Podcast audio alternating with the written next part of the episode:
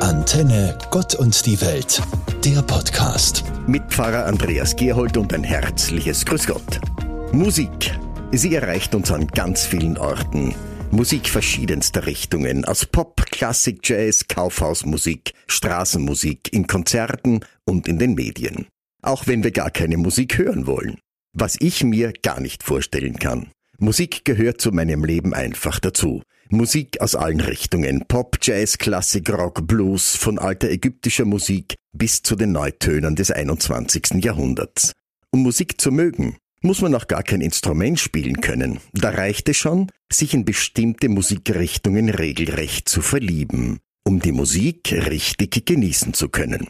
Die meiste Musik wird heute aus dem Radio und in allgegenwärtigen Streamingdiensten gehört, deren Angebot so vielfältig ist, dass es schon ein wenig Musikverständnis braucht, um sich auszukennen und die eigene Musik zu finden.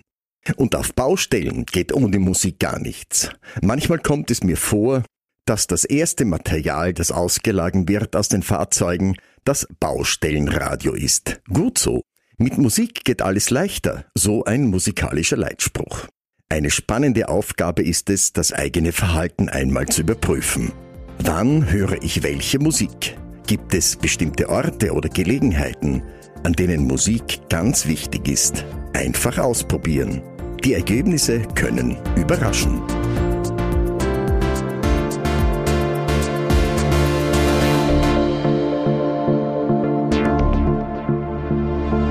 Mein erstes musikalisches Erlebnis war sicher eine Aufführung des Weihnachtsoratoriums von Johann Sebastian Bach.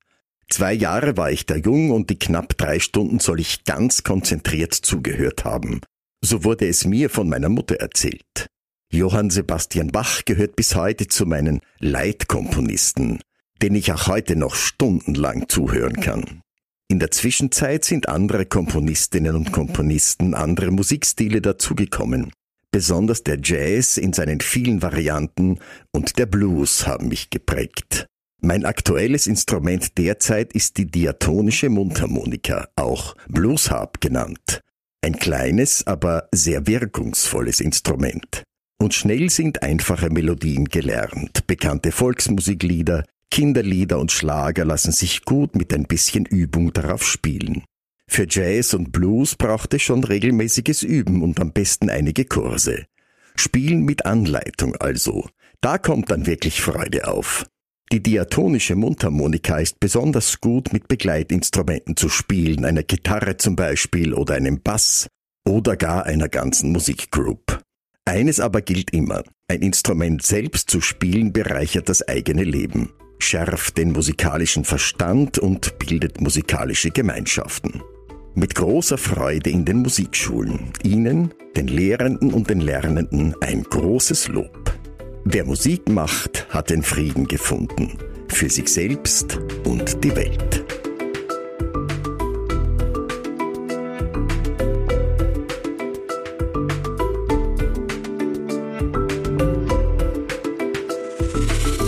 Zur Musik gehört ganz selbstverständlich das Musikinstrument, das wir automatisch eingebaut haben, unsere eigene Stimme, die wir jeden Tag brauchen, von der Früh bis zum Schlafengehen manchmal sogar im Traum.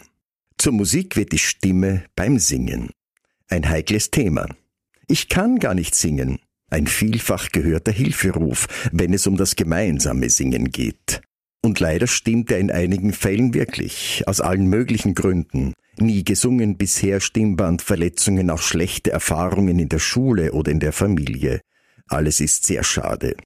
Die eine oder andere Ursache kann man ausbügeln, andere verwehren das Singen ein Leben lang. In so manchen Fällen hilft da der Zugang zu einem Chor. Auch wenn das jetzt komisch klingt.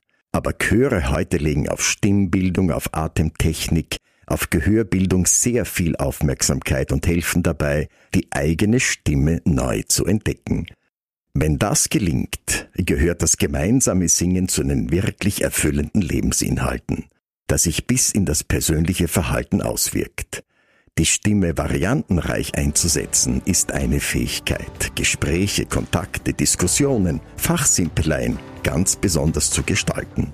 Um sich der eigenen Stimme sicher zu sein, braucht es Übung und ein bisschen Mut. Es zahlt sich aus und macht ganz, ganz große Freude.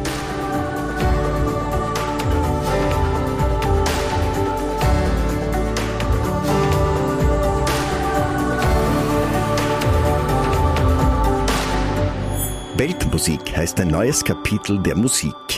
Musikrichtungen aus allen verschiedenen Ländern und Landschaften der Erde kommen da einander näher. Sie beeinflussen sich, bereichern einander und ganz besonders bringen Musikerinnen und Musiker der ganzen Welt zusammen.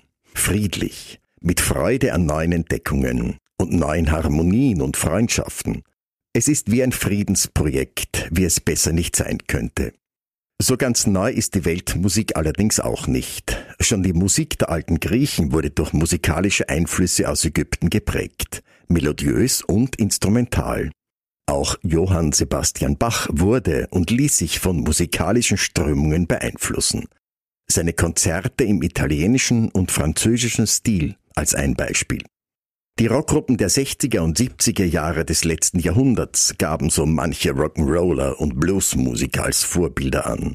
Sogar Begegnungen asiatischer und europäischer Musikerinnen und Musiker gab und gibt es bis heute. In allen diesen Begegnungen wird die Bedeutung der Musik für die Welt hörbar und sichtbar. Da werden musikalische und politische Grenzen überschritten und das neue musikalische Land mit Leben erfüllt. Mit Musik kommt Bewegung ins Spiel, im Tanz und in den Gedanken. Gedanken des Friedens und des Miteinanders. Gedanken, die wir, die Welt dringend brauchen. Wie schön wäre es, wenn Soldaten Instrumente an die Front bringen und Freund und Feind miteinander musizieren könnten. Let the good times roll. Der alte Rockgruß kann zur Versöhnungsbotschaft werden für die ganze Welt. Antenne, Gott und die Welt, der Podcast.